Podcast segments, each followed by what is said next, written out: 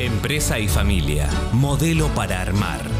Un espacio para el éxito empresario y la felicidad familiar. Con la conducción de Leonardo Glikin y Carlos Liaskovich.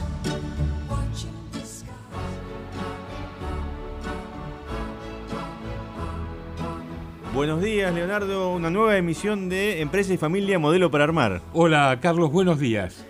Bueno, para arrancar con todo, el día de hoy tenemos eh, dos, dos, bloques eh, bien distintos y los dos bien interesantes. Sí, en el primero vamos a eh, entrevistar a una persona que nos va a explicar todo el sistema de créditos y subsidios de los cuales se puede beneficiar una empresa pyme o una MIPYME. Exactamente. Y en la segunda parte vamos a tener como entrevistado a Leonardo nada menos que a Leonardo. Bien, acepto el reto. Así que nuevamente eh, volveremos a eh, interiorizarnos y a aprender de em, uno de los temas eh, clave, diríamos, del proceso de construcción del protocolo familiar, que es nada menos que el tema de los conflictos en el protocolo. Efectivamente, vamos a ver el tema de los conflictos en relación al protocolo familiar. Así es, bueno, podemos ir ya entonces con nuestra primera mm. invitada. Adelante. Adelante. Hola, sí, buenos días a todos. Hola, buen día, Lorena, muchas Hola, gracias. Buen día, Lorena. Buen día. Muchas gracias por eh, atendernos. Lorena es la CEO de la consultora GESPRO. Eh, y eh, tal como adelantó Leonardo, se dedica, digamos, la consultora a una tecnología, vamos a llamarla así, que es una tecnología, es una forma de hacer bien específica para el acceso a la financiación de múltiples herramientas de em, justamente, em, digamos, fondos que no son los tradicionales bancarios. ¿Es así, eh, Lorena? Sí, sí, así es, exactamente. Nosotros, bueno, ya hace más de, 10 años que estamos, que estamos trabajando, que estamos en, el mercado y particularmente hacemos esto, somos un estudio de profesionales que, que brindamos servicios de formulación de proyectos, pero básicamente para herramientas tanto de créditos como, como de recuperos llamados ANR, que son aportes no reembolsables, o bonos de crédito fiscal, la mayoría provenientes del Ministerio de Producción, algún que otro Ministerio de Trabajo, pero bueno, de entidades estatales, digamos. Y, están concentrados eh, fundamentalmente en lo que es nivel nacional, digamos, no provincial ni municipal.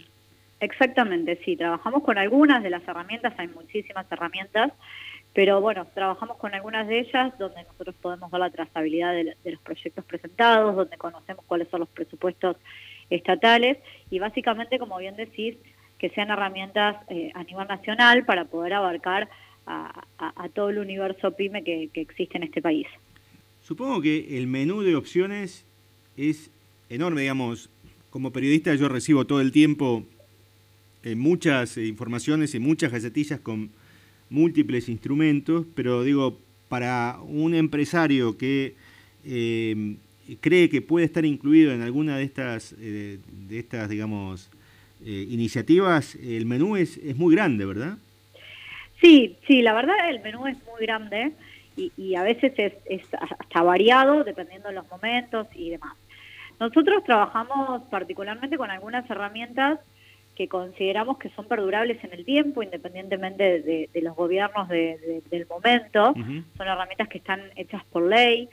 Hoy en día algunas se conocen un poco más, pero realmente hay muchas herramientas de ayuda a las pymes que, por ahí no están muy, muy difundidas y, que, bueno, es una gran ayuda y realmente se puede llegar a, buen puerto y, a obtener beneficios. Entonces, bueno, consideramos que es bastante importante que, que una pyme pueda conocer y, luego acceder a estos beneficios. Bueno, ¿nos podrías contar un poquito cuáles son esas herramientas? Bien, como les comentaba, herramientas hay, varias, yo les voy a comentar las que más conozco lógicamente y con las que más trabajamos y, repito, con las que sabemos que hay presupuestos que están asignados a nivel nacional para de fondos para, para poder eh, hacer eh, frente a estos programas. Básicamente las, herramientas que, nosotros trabajamos se dividen en, tres grandes grupos. Herramientas de créditos blandos que, se pueden monetizar a través de, Banco Nacional, del Banco de la Nación, digamos, o del Banco Vice, pero bueno, estamos hablando de, temas crediticios, créditos blandos, herramientas que están relacionadas con el recupero de fondos, se llama ANR, aporte no reembolsable, eso es efectivo, que dinero en efectivo que no es necesario devolverlo. Y luego hay otro grupo de herramientas que están relacionadas con un recupero a través de un bono de crédito fiscal, donde el empresario recibe efectivamente este bono a través de la cuenta AFIP y lo puede usar para pagar impuestos nacionales. Dentro, bueno, como les comenté, de estos grandes eh, grupos, vamos a hablar primero de, los beneficios de los bonos fiscales. Eh, hay tres programas básicamente que nosotros trabajamos que el empresario puede obtener un recupero a través de un bono fiscal. El primer programa es el programa de capacitación PYME, es un programa que depende de, la CEPYME, del Ministerio de, de, Desarrollo Productivo, es un programa que está hace más de 15 años por ley donde todos los años abre la convocatoria, cierra más o menos en septiembre, octubre del año calendario. ¿Y cuál es el objetivo principal? Es, poder promover la capacitación de los recursos humanos de las pymes. Eh, toda pyme que quiera capacitar a, un, empleados de la nómina o inclusive los dueños, ya sean socios gerentes o presidentes o vicepresidentes en el caso de las sociedades anónimas, van a poder presentar un proyecto en el Ministerio de Producción y poder solicitar el recupero de estas inversiones de capacitación. Está claro. Ahí, eh, quiero resaltar, dijiste de la nómina, ¿no? Porque después, vamos a hablar, nos va a dar el pie eso un poquito más adelante para hablar de eh, la necesidad de formalidad de, algunas, de algunos de estos pasos que si no no se puede no se puede acceder. Sí, lo mismo cuando también digo presidente socio gerente, lógicamente hay que demostrar, ¿no? Quién se está capacitando en la pyme. Entonces, para demostrarlo, tenemos que ir ahí a la parte formal de la pyme, es decir, nómina, es, un empleado en relación de dependencia, y si no, tiene que estar en el acta de designación de cargos como presidente o, en un estatuto como socio gerente designado y, con, fecha de mandato actual, ¿no? claro, sí, sí. Hay que, hay que demostrar qué relación tiene la persona que se está capacitando con la pyme que va a obtener el beneficio. Está claro. Siempre para dejar claro esto, el beneficiario es la persona que se capacita, porque es quien va a poder nutrirse de, esta formación. Pero el beneficiario del, bono fiscal siempre es la pyme. Eh, se recupera aproximadamente entre un 35 hasta un 100% del costo de las actividades que uno que, que, los, eh, que las personas van a, realizar y qué tipo de, de capacitaciones se pueden hacer. Ahí la CEPIME las divide en dos grandes grupos. Capacitaciones abiertas, que son aquellas que son dictadas en unidades educativas, como ser posgrado, maestrías, cursos focalizados, eh, etcétera. Esas, lo único que no está acá contemplado son carreras de grado. El resto de, los cursos, los que se les ocurra, eh, y tienen que estar dictados por instituciones educativas, ya sea universidades públicas, privadas, facultades, escuelas de negocio, etcétera. Y luego tenés otra lista de, capacitaciones que son las donde se arma una capacitación a medida y a demanda del cliente. En general esto lo arma un consultor o, tal vez lo puede llegar a armar también, como estamos hablando, una escuela de negocios, eh, pero muy específica para, para esa pyme. Eh, estas capacitaciones tienen un, tope mm, de, de, valor horario máximo que uno puede puede solicitar para el recupero, pero también presentando un cronograma con días y horarios en los cuales la pyme se va a capacitar, eh, puede esta, esta empresa obtener un beneficio sobre estas capacitaciones. A diferencia de una salvedad ahí, a diferencia de las anteriores, eh, es el único programa, y esto lo quiero dejar claro, que, tiene, que es retroactivo al año calendario. Es decir, para lo que son capacitaciones abiertas, estamos en mayo, cualquier empresario PYME puede pedir desde enero hasta mayo, si ya las realizó, puede pedir ese recupero. Entiendo. Luego de todos los programas que vamos a hablar, em, no, el resto de los programas son no son retroactivos, sino que se presentan presupuesto y cuando el proyecto está aprobado, recién ahí el empresario puede comenzar a hacer los gastos pertinentes al proyecto. Esto es clave porque es muy importante que el empresario esté muy informado de estas cuestiones. Porque a veces por ahí charlan con nosotros y nos dicen, ay, mira, yo el mes pasado hice tal actividad. Bueno, ya mm, contra factura no tenemos posibilidad de recuperar. Siempre tenemos que pensar un poquito con la planificación, que por ahí, bueno, también cuesta mucho, ¿no? A veces en las empresas pymes, pero bueno, es, clave eso. eh, planificar y, decir, bueno, no sé, a mí me gustaría, por ejemplo, implementar una norma de calidad. Entonces ahí, contra presupuesto, es más fácil poder acceder a estos beneficios. Bueno, como les comentaba, este es el recupero de, de, con el objetivo de, promover, eh, promover, los recursos humanos a través de un bono de crédito fiscal. Luego está, a, través de bonos de crédito fiscal también está el régimen de bienes de capital. El objetivo acá que, tiene el Ministerio es poder mejorar la competitividad de la industria, promoviendo la fabricación de, bienes de, capital nacionales. Entonces, todas aquellas empresas fabricantes de bienes eh, de capital eh, que, que, bueno, para definir bien un bien de capital vamos a tener que encontrar eh, en, un listado que está en un anexo, el no los voy a aburrir con cuestiones técnicas, pero bueno, tienen que estar en ese nomenclador. Pero bueno, básicamente los fabricantes de bienes de capital van a tener, van a poder acceder a un beneficio hasta el 8,5% del total de las facturas, de, de las ventas que tengan en un bono de crédito fiscal. Esto es muy simple, un empresario que fabrica bienes de capital nos pasa las facturas de lo que vendió en bienes de capital y podemos conseguir un recupero del hasta 8,5 de, de todas esas ventas que tuvo. Y cuando hablas de crédito fiscal siempre te estás refiriendo a eh, impuestos nacionales, ¿no? Sí, crédito fiscal es un bono que se acredita a la cuenta AFIP de las pymes y el contador, digo el contador porque generalmente lo hace un contador, eh, a la hora de pagar, ejemplo, IVA, ganancias, eh, puede aplicar este bono de manera parcial o total, dependiendo del monto, ¿verdad? Correcto, pero no se aplica, por ejemplo, a ingresos brutos, porque eso ya es... No, no, no, a ingresos brutos no, porque no es un impuesto nacional. Normalmente el empresario lo, utiliza para IVA ganancias. En el caso, por ejemplo, de capacitación, eh, el bono es endosable por única vez, con lo cual si el empresario en ese periodo no tiene ningún impuesto, lo puede transferir o a otra pyme o a él como persona física, por ejemplo. Eh, igual, sinceramente, en un año fiscal, eh, la mayoría de los empresarios con los que trabajamos eh, llegan a aplicar este bono para deducirlo de impuestos, tanto IVA como ganancias, y, lo hacen generalmente en su totalidad. Pero bueno, está esta posibilidad también de transferirlo que no hay que dejarla pasar. Sí, sí, está claro. Porque es importante.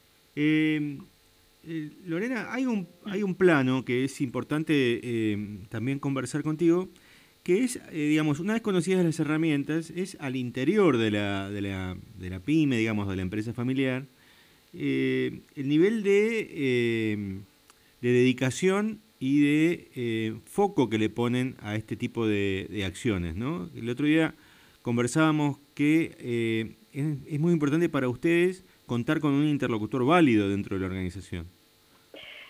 Sí, sí, yo creo que, que ahí el tema está de las dos partes. Yo creo que la pyme también a veces le, le, cuesta mucho tramitar estas cuestiones solas, por eso también nosotros ayudamos a los empresarios a esto y ellos ahí encuentran un interlocutor válido para poder llevar a cabo esto.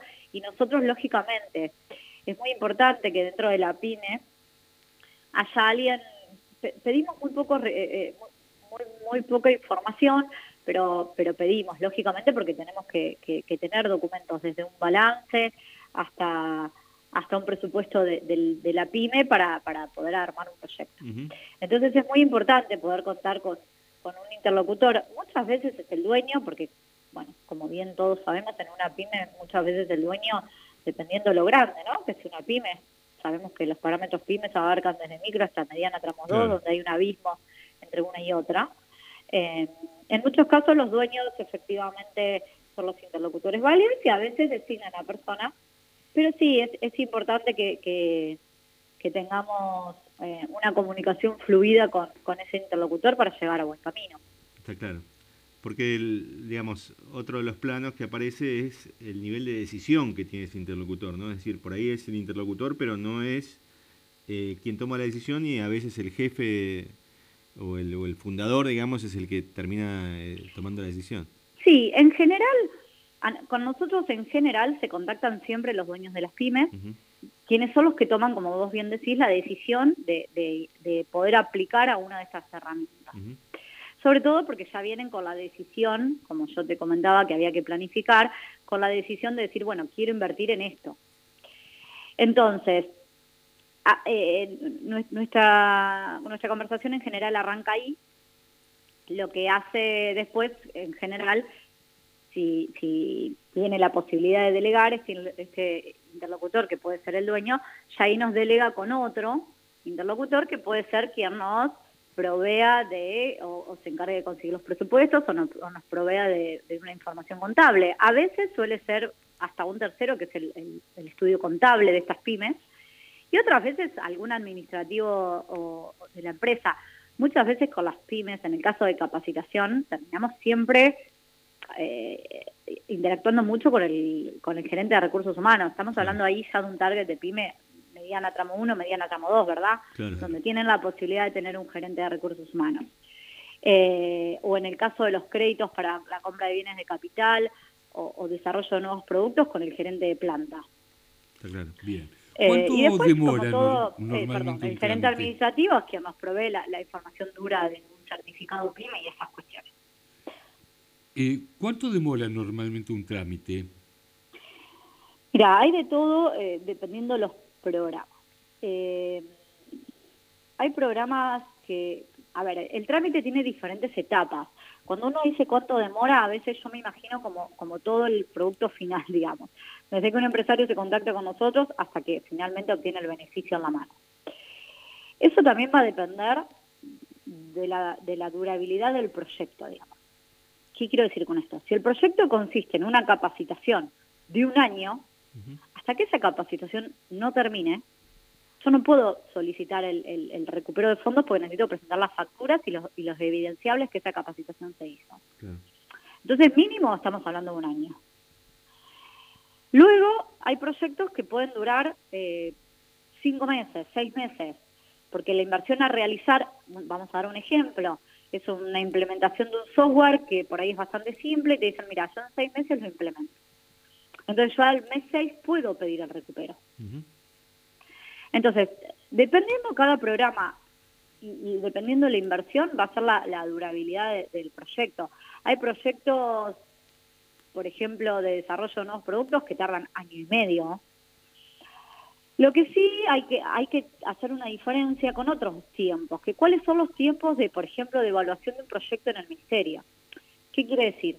que yo presento un proyecto hasta que el ministerio no me lo aprueba, yo no debería comenzar con la ejecución de las actividades.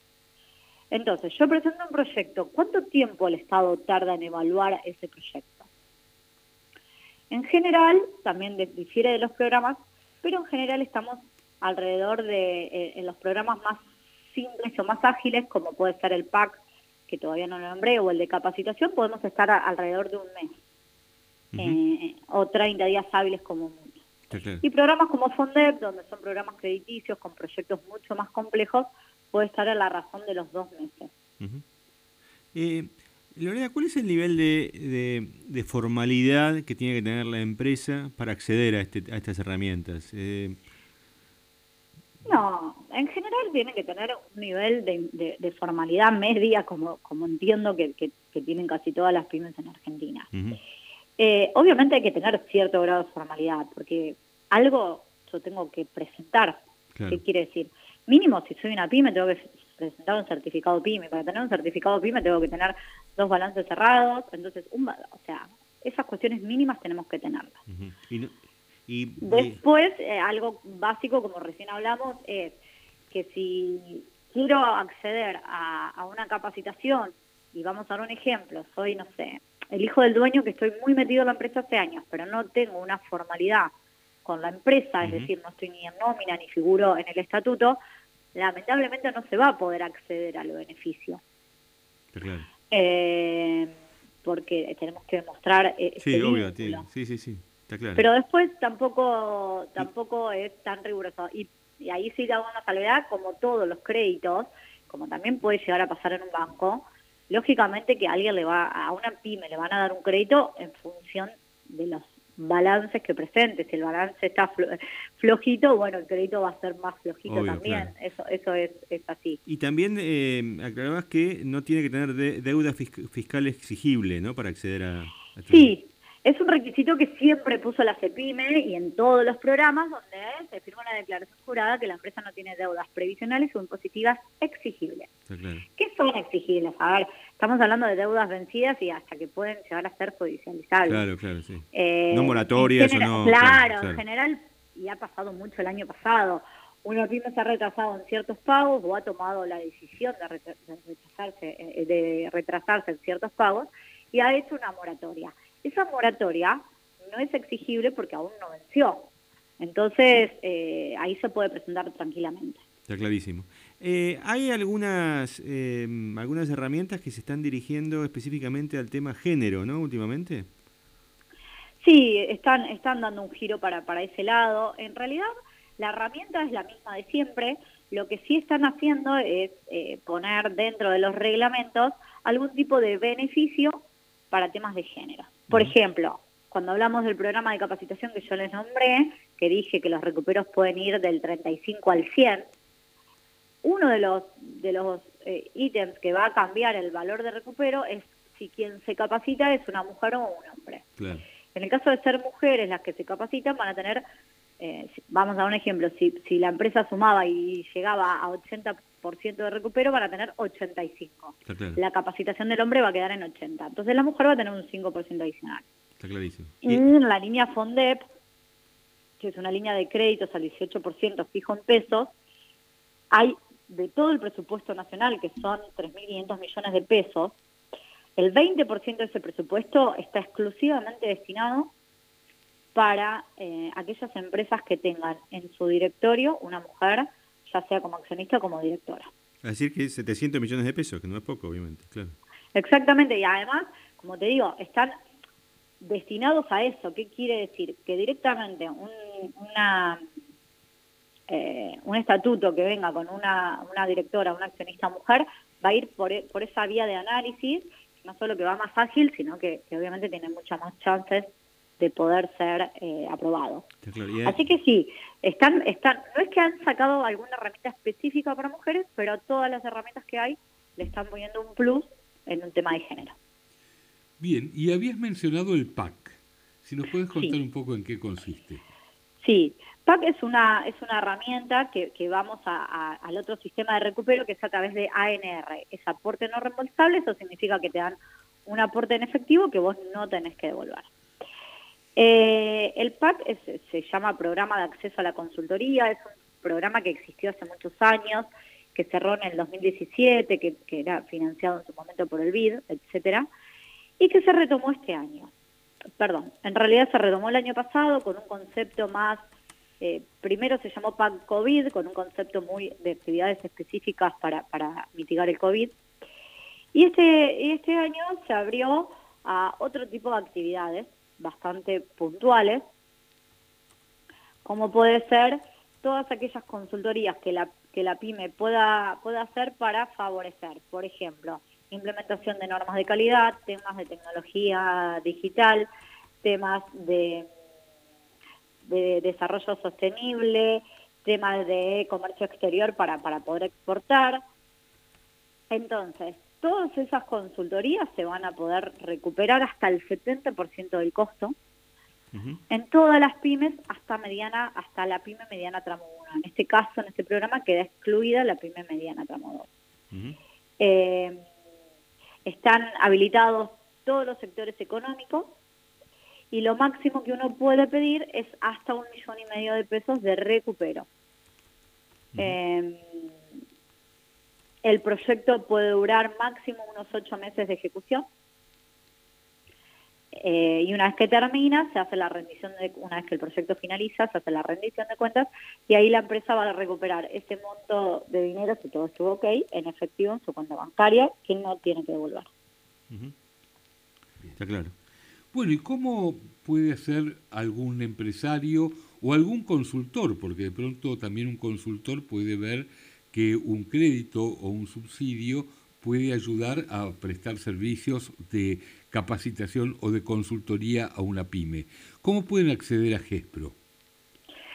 Bien, sí, como, vos bien decís, eh, acá el beneficio se tiene que ver como empresa beneficiaria, o tal vez tal, eh, también el consultor lo puede, lo puede ver como, como una estrategia de venta para poder acercar más fácil sus servicios a una pyme.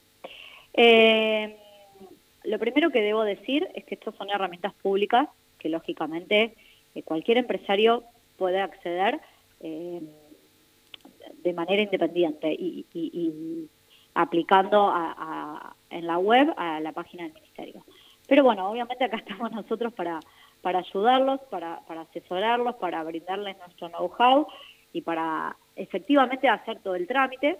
Con lo cual, bueno, simplemente se tienen que, contactar con nosotros. Nosotros somos un equipo de 15 eh, profesionales que trabajamos hace más de 10 años en esto, así que estamos en, la web y, diferentes eh, lugares y simplemente nos, nos contactan y nos ponemos a charlar. Lo más importante acá es poder asesorar bien al empresario en cuanto a qué necesidades tiene y si esas necesidades pueden encuadrar en las herramientas que están vigentes en este momento. Está claro. Y para acceder a ustedes, ¿cómo, cómo digamos, tienen una, un sitio web? En, Sí, nosotros tenemos, bueno, lógicamente nuestra página web www.ges-delmedio.pro.com.ar a nuestros mail de info arroba ges-delmediopro.com.ar eh, también en LinkedIn nos pueden buscar como GESPRO. Eh, mi nombre es Lorena Lucino, que se la CEO, también se contactan conmigo y están los teléfonos también ahí publicados. Y ustedes brindan acceso, brindan servicios a, todas empresas de, todo el país, digamos, porque tienen Exacto, eh, brindamos, sí. Eh, nosotros tenemos una cartera muy, muy amplia de clientes, bueno, hace 10 años, ¿no?, que, estamos con, con esto. Los clientes, acá lo más importante es, que el cliente cuando eh, encuentra el primer beneficio, que por ahí se hace un poco largo, como ustedes bien me habían preguntado, cuánto es el tiempo, un proyecto por ahí que dura 12 meses, tardan 12 meses en terminarlo y en recuperar, pero, pero una vez que se entra en este círculo hay una rueda financiera muy importante, porque hay clientes nuestros que hace 10 años que continuamente entre un programa y otro aplican, no solo todos los años al mismo programa, sino a programas diferentes. Entonces, todos los años tienen algún recupero, ya sean bonos fiscales, en ANR, obtienen créditos blandos. Entonces están todo el tiempo ingresando eh, dinero de este tipo de financiamiento. Eh, así que sí, lógicamente trabajamos eh, en todo el país porque, bueno, siempre hemos trabajado de manera virtual eh, y, bueno, hoy en día la pandemia nos enseñó que podemos, podemos llegar a todos lados, ¿no? Claro, claro, ya, está todo el mundo habituado a la, a la modalidad que trabajaban bueno, Sí, nosotros, exacto, nosotros siempre hemos trabajado de esta manera porque si bien en general, y, y, nos gusta, nos gusta conocer a los clientes, sobre todo a las pymes, que, que que es algo donde, donde siempre es todo como más cercano y más familiar, eh, y de hecho lo hacemos y conocemos a nuestros clientes, lógicamente podemos trabajar tranquilamente, por ejemplo, con, con empresas de Salta, como estamos trabajando, con de Mendoza hay un montón de empresas, de Córdoba, de Tucumán, de Entre Ríos, eh, y sobre todo porque son programas nacionales donde la idea es que esto sea bien federal y todos puedan acceder a estos beneficios. Está clarísimo. Bueno, eh, muy completo todo el informe. Sí, totalmente. Lorena, muchísimas gracias. Bueno, los invito a, que vean la página, hay más beneficios. Y, como arrancamos hablando de esto, la, oferta es muy amplia. Entonces, siempre hay alguna pyme que alguno de los beneficios va a poder aprovechar. Así que los invito a, que los vean. Fantástico, muchas gracias. Muchas gracias. Bueno, gracias a ustedes, chicos. Un beso grande. Igualmente. Estuvimos conversando con Lorena Lucino, la CEO de la consultora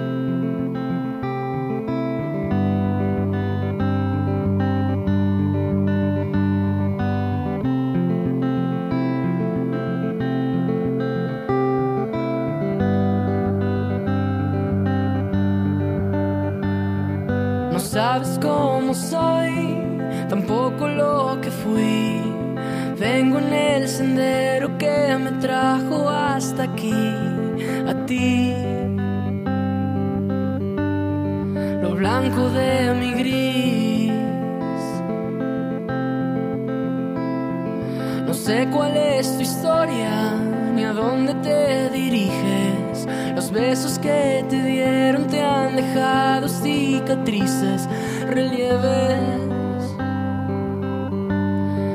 matices.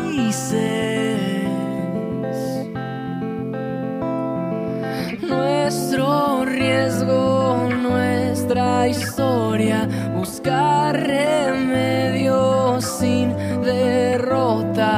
si perdemos no es gran cosa,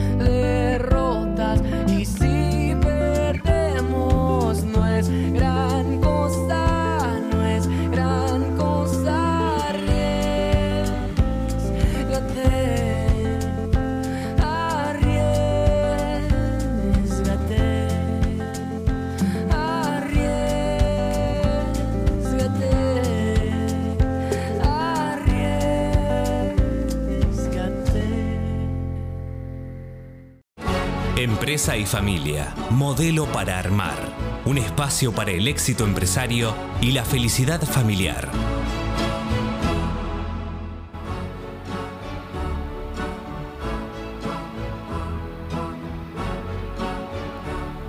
Bueno, segundo bloque, segunda parte de este programa, Leonardo, y eh, esta vez eh, el entrevistado serás vos mismo, y llegué como, adelanta- como lo adelantamos, y vamos a empalmar con el tema que pusimos recién al aire como mm, intervalo, que se llama riesgo, eh, que justamente tiene que ver con eh, los riesgos que implica em, la, eh, digamos, realización del protocolo familiar y eh, los conflictos que implica eh, también, em, digamos, su, su desarrollo eh, correcto y que llegue a buen puerto, ¿no?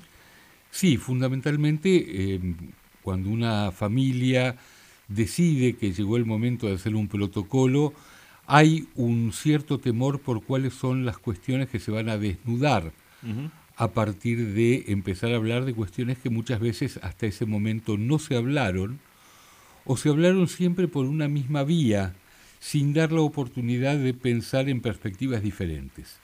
Entonces, en muchos casos, en familias que andan razonablemente bien, lo que se plantea a quien propone hacer un protocolo es, ¿y no será que el hecho de destapar alguna olla puede empeorar las cosas y puede hacer que relaciones que hoy son eh, naturalmente razonables se conviertan en relaciones complicadas? Es como no, me- no mentar, la, no mentar el, el- el- el nombre, digamos, de- del conflicto o del problema para que no aparezca, digamos. Es una especie de, de pensamiento mágico, ¿no? Eh, algo por el estilo y esto en muchas familias se mantiene a lo largo de los años. Claro.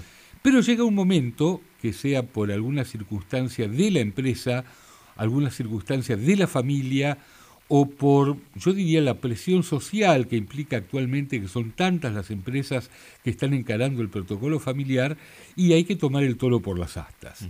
Entonces, y esto lo voy a contar desde nuestro rol de consultores, lo primero que hacemos es darle tranquilidad a la familia en el sentido de que nuestra intervención como consultores va a ser una intervención todo lo aséptica que resulte posible. De la misma manera que cuando alguien tiene que hacer una intervención quirúrgica y tiene un poco de temor de si va a terminar infectándose y demás, lo que hacen es mostrarle que todo va a ser en un cuadro eh, muy cuidado. Bueno, una de las claves para el éxito del proceso del protocolo familiar es que quien lo encare sepa que va a haber todos los cuidados que resulten necesarios. Está clarísimo. ¿Y por dónde empiezan esos cuidados? Empiezan por tener un método de trabajo. El protocolo no se hace de una manera improvisada, sino que se hace aplicando determinadas normas y determinadas estrategias que ya han sido probadas y que por lo tanto sabemos que dan buen resultado. Está clarísimo. Ahora, el, primer paso para eso es el diagnóstico. Y cuando decimos diagnóstico implica la conversación individual y confidencial con cada miembro de la familia. Y esto, eh, el hecho de poder conversar con todos y hacerlo desde una perspectiva neutral, va a permitir identificar cuáles son las fuentes reales, actuales o las fuentes potenciales de conflicto en función de las cuales hay que tener cuidados especiales.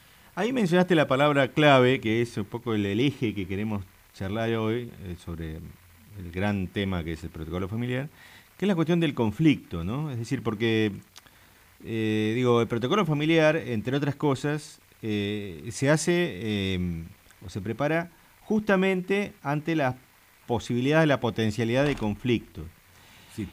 Y eh, la pregunta que se me dispara y que supongo que a muchos oyentes también es, ¿para qué tipo de conflicto hay que prepararse? Es decir, uno supone que se va a ir a la guerra nuclear si, em, digamos, aparece alguno de estos detonantes de, peleas o de discusiones muy fuertes dentro de, la empresa de familia o eh, uno puede pensar que eh, va a ser un, un, titanes en el ring que van a simular eh, pegarse pero que en realidad va a seguir todo más o menos como estaba antes. Y en realidad depende de la significación que cada persona o cada familia le dé al concepto de conflicto. Hay personas que pueden convivir con el conflicto, a veces hay personas que conviven con conflictos con los que no deberían convivir porque les hacen mucho daño.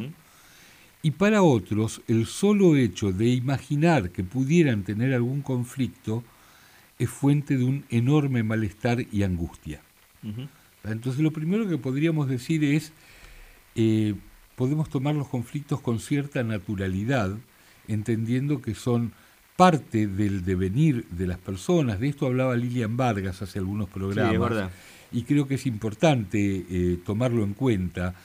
Eh, el conflicto en sí mismo no es el fin del mundo. El asunto es qué tipo de conflicto, qué es lo que lo genera y cuál es la proyección que tiene ese conflicto.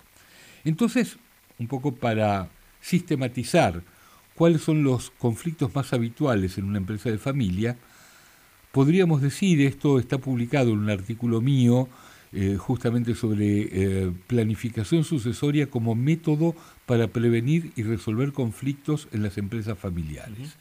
Y entonces los puntos son la violación del sentido de equidad o justicia, la falta de reconocimiento, el sentimiento de impotencia, la confusión de los roles empresariales y familiares.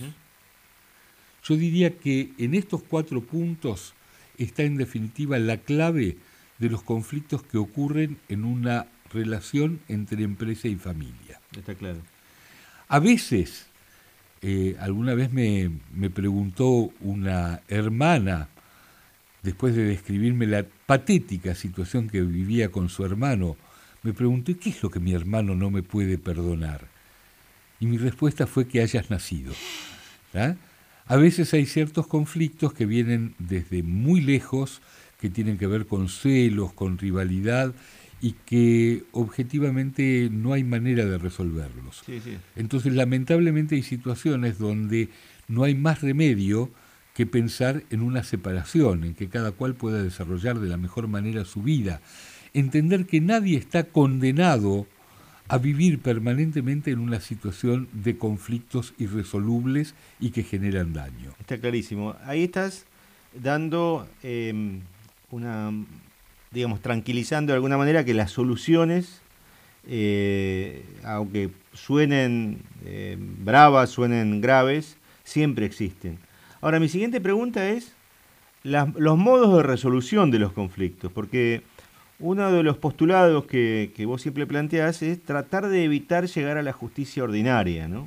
Efectivamente. ¿Por qué? Porque resulta que estamos hablando de conflictos en principio en una empresa pyme y podemos pensar que un juicio en este momento en la Argentina puede demorar aproximadamente siete años entonces, siete años. Que no, es, que no es un número que vos tirás, este, digamos, es, una medición. Un número muy habitual para, para un juicio ordinario estándar.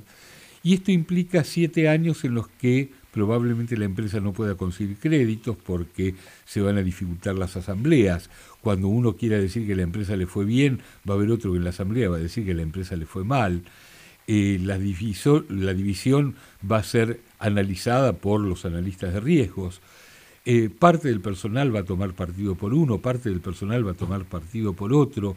Los proveedores, los clientes van a saber de la existencia de este conflicto y es muy probable que directamente la empresa no sobreviva. Y en el mejor de los casos, si la empresa sobrevive, lo que quizás no sobrevive es la familia. Mm. Es decir, que la relación entre esos tíos y esos sobrinos probablemente esté nominada y que ya nunca pueda volver a ser una relación familiar, eh, diría, normal y atractiva. Entonces, en la medida de lo posible, hay que evitar esos largos juicios, esos espacios donde cada uno propone o se eh, propone tener razón y demostrar que la tiene frente a un juez. Y quizás hay que recurrir a otros mecanismos. Y todo esto se eh, plasma en el protocolo, ¿verdad? Se puede plasmar en el protocolo. Correcto. Pero antes de pensar cuáles son los mecanismos para plasmarlo en el protocolo, voy a contar de alguna situación de conflicto de personas que querían seguir juntas, pero que permanentemente se encontraban frente al dilema de que uno decía blanco y el otro decía negro. Me ha pasado en alguna de esas situaciones que en lugar de trabajar como una suerte de mediador de ese conflicto, con la idea o la esperanza de resolverlo en particular, pero con la certeza de que esto iba a reaparecer a los 15 días, al mes, a los dos meses, en más de una situación sorprendí a los miembros de esta familia empresaria trabajando sobre el tema de los valores y permitiendo que en todo caso la batalla se diera en relación a los valores. Y ahí se produjo más de una vez una divisoria de aguas. En algún caso nos dimos cuenta de que en realidad tenían valores contrapuestos, y entonces cada conflicto era como en la época de la Guerra Fría, cuando se peleaban en Afganistán, pero en realidad la pelea de fondo era entre Rusia y Estados Unidos. Bueno, a veces cuando los valores no son compatibles entre sí, se dan sucesivas peleas en escenarios mínimos, pero que en realidad denotan la pelea de fondo. En esos casos pudimos cortar por lo sano, y lo sano fue, bueno, no podemos seguir juntos, porque en realidad ustedes no comparten valores. Pero en otros casos, la gran sorpresa es que los valores eran totalmente compatibles y totalmente complementarios. Quizás no todos querían ir al mismo lugar, pero por lo menos no había una contradicción, sino que hasta cierto punto podían ir juntos. En esos casos, el mecanismo para resolver los conflictos es permanentemente referirnos a los valores. Es decir, en lugar de quedarnos en la situación puntual, que es la que nos genera diferencias, quizá por distintos estilos, distintos niveles de paciencia, distinta relación con el riesgo, distintos niveles de extroversión, distintas pautas para el cumplimiento de la norma.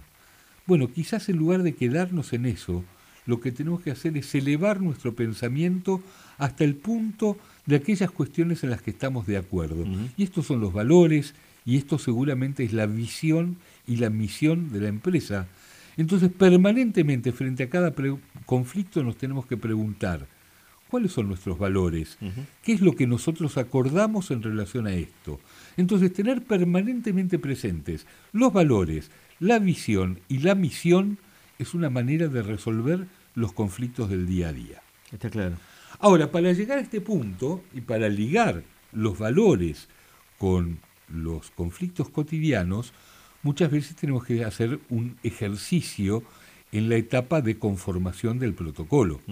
El protocolo no es simplemente bajar de internet un texto de 20, 25 páginas, leerlo y firmarlo. No, el protocolo es un instrumento vivo.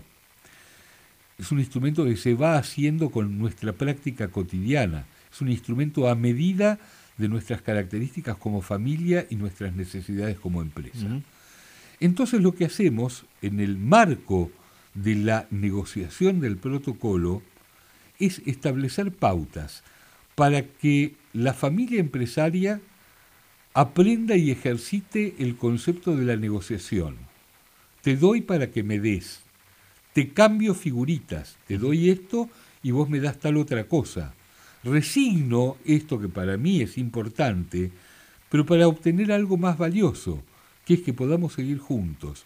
Todo eso es la negociación. Y en realidad, en todo el proceso de elaboración del protocolo, estamos negociando permanentemente, punto tras punto. Me ha pasado hace unos pocos días de un padre que tiene que, no se sabe muy bien todavía a título de qué, pero tiene que apoyar a su hija. Y tiene que apoyar a la hija porque, bueno, su salida de la empresa no fue una salida eh, consensuada, todavía no se han puesto de acuerdo una versión de toda la familia de por qué y cómo salió, y esta chica necesita el apoyo familiar hasta que encuentre un nuevo rumbo. Y estábamos en medio de la negociación, el padre mostró que él a futuro va a ser muy generoso con su hija, que si vende una de sus empresas le va a dar una parte de la empresa a la hija, y estamos hablando seguramente de más de un millón de dólares, y en un momento la negociación se empantanó porque la hija necesitaría que el padre mes a mes le haga un aporte de 100 dólares adicionales, un rubro que el padre no había contemplado y el padre se empecinó. ¿100 dólares? 100 dólares. Pero el padre se empecinó, se empecinó por lo simbólico, dijo, ya me están esquilmando, ya esto es mucho, yo llegué hasta acá. Y si esto no fuera una negociación con una hija, sino una negociación con un tercero, probablemente esta, este posicionamiento del padre sería totalmente aceptable. Pero mi posición frente a él fue, es el último esfuerzo que tenés que hacer y en realidad en la relación costo-beneficio te da mucho mejor, porque en última instancia vos el millón de dólares ya lo tenés entregado. Claro. Entonces, hace un esfuercito más ahora y esto te va a permitir en esta situación tan difícil de procesar para todos en tu familia, te va a permitir mantener las buenas relaciones sin hacer un eje equivocado. Entonces a veces ocurre eso, ocurre que en el marco de una negociación, algo para uno de los que están negociando tiene un valor enorme y quizás puesto en perspectiva no lo tiene. ¿Y la resolución de esto fue buena? Eh, te cuento el lunes. Ah, está en el aire todavía. está en el aire. Preguntame en el próximo programa. En el próximo programa, ahí estamos. Bien, y por eso es que el, en el marco de la elaboración del protocolo tenemos muchas oportunidades en las que podemos negociar, podemos descubrir el estilo de cada uno, el que cuando no logra sus objetivos da un portazo. Yo recuerdo una época tenía un proceso muy difícil con una familia y nos reuníamos en un edificio en propiedad horizontal donde cerraban la puerta a las siete y media de la tarde. Indefectiblemente, alguno de los miembros de la familia empresaria amagaba con irse. Y entonces primero fue todo un trabajo de tratar de convencerlos de que no se fueran. Después, bueno, alguno dijo yo me voy y yo me voy, pero no era siempre el mismo, ¿eh? cambiaban. Eh, este era un caso que yo manejaba con un colega que, era el dueño de, este, de esta oficina. Y bueno, más de una vez él tuvo que bajar con el que se iba, acompañarlo hasta la puerta, volver a subir, hasta que en un momento decidimos dejar dos juegos de llaves sobre el escritorio y dijimos, bueno, si alguno se quiere ir, toma las llaves y se va directamente. Entonces, bueno, a veces designificar el conflicto, dejar de darle tanta importancia, es una manera de empezar a hablar de lo que realmente importa. Está claro. Si la negociación, bueno, eh, digamos, llega hasta un punto, llega hasta un límite y no se, eh, no prospera, digamos. Hay después, sí, las diferentes instancias eh, que también están contempladas en el, protocolo. Bueno, el último límite lo puso el padrino cuando dijo que parezca un accidente. Hay muchas previas. Entre ellas está, bueno, lo que se prevé normalmente en el protocolo. O sea, lo primero que quiero destacar es que el protocolo es una escuela en sí misma de resolución de conflictos. Claro. Pero llegamos a un momento que normalmente es en la penúltima etapa de armado del protocolo donde vamos a hablar específicamente de conflictos.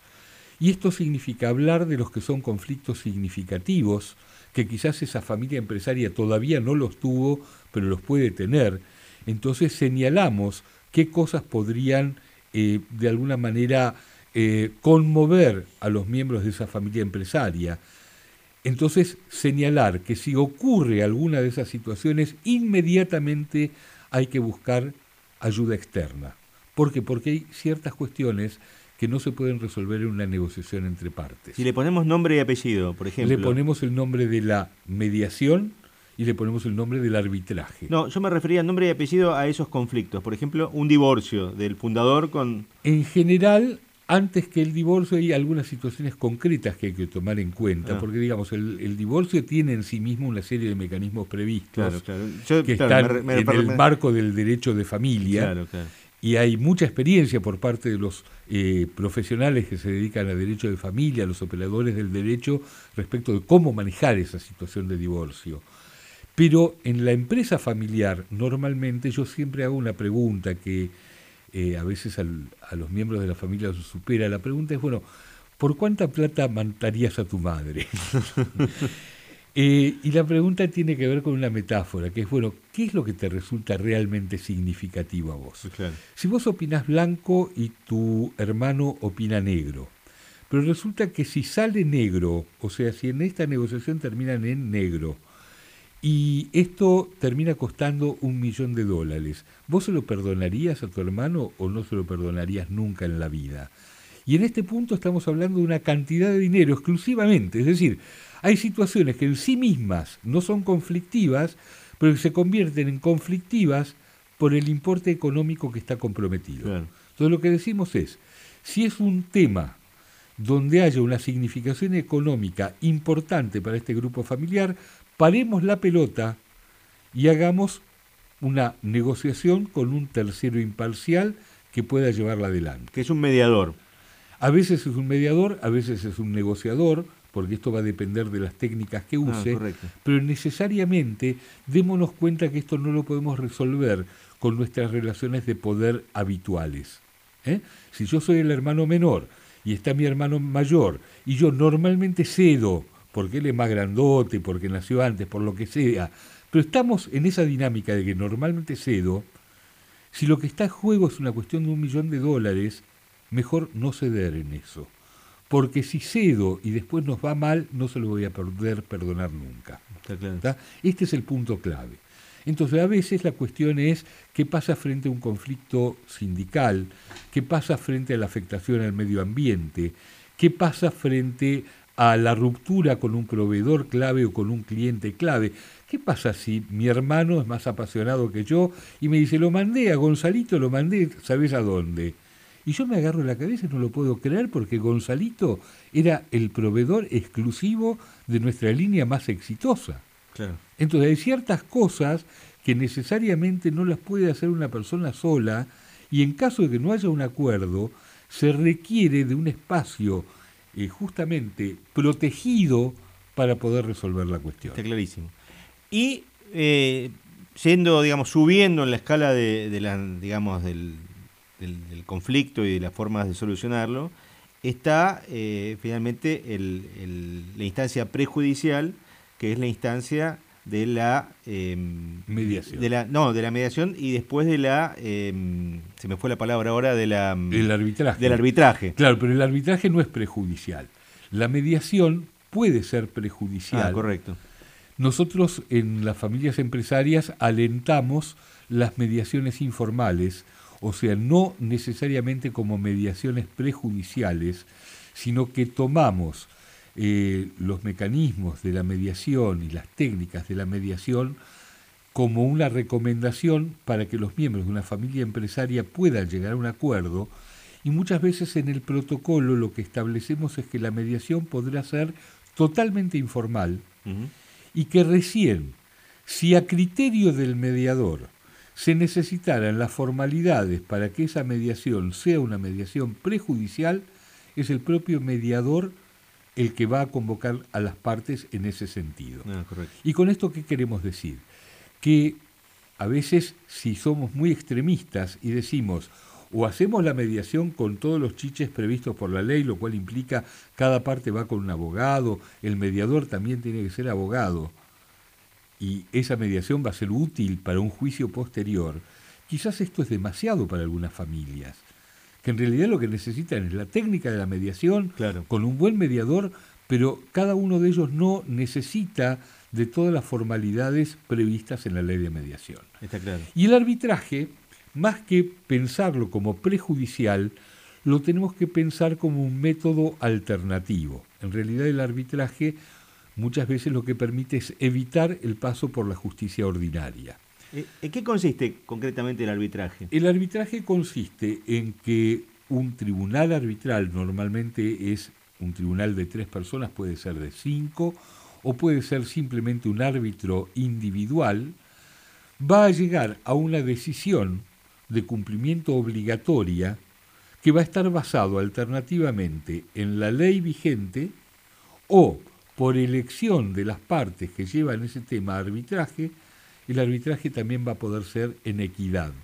Es decir, no en base a lo que dice la ley, sino en base a lo que dicen los valores previstos en el protocolo, los valores eh, culturales o religiosos de ese grupo empresario familiar. Y lo que hoy permite el Código Civil y Comercial es que el arbitraje reemplace directamente al juicio. Es decir, que si las partes se comprometen en una cuestión que no es de orden público mm. a llevarla a arbitraje, la vía adecuada sea el arbitraje y no ya el juicio ordinario en la justicia eh, eh, del Estado. Y las partes se tienen que someter a lo que define el, el, árbitro. El árbitro, efectivamente. Hay dos principios. Uno es que el laudo arbitral, o sea, la sentencia, eh, va a tener que ser dictada en el tiempo establecido y va a tener que atenerse exclusivamente a los puntos que fueron materia de arbitraje. Correcto.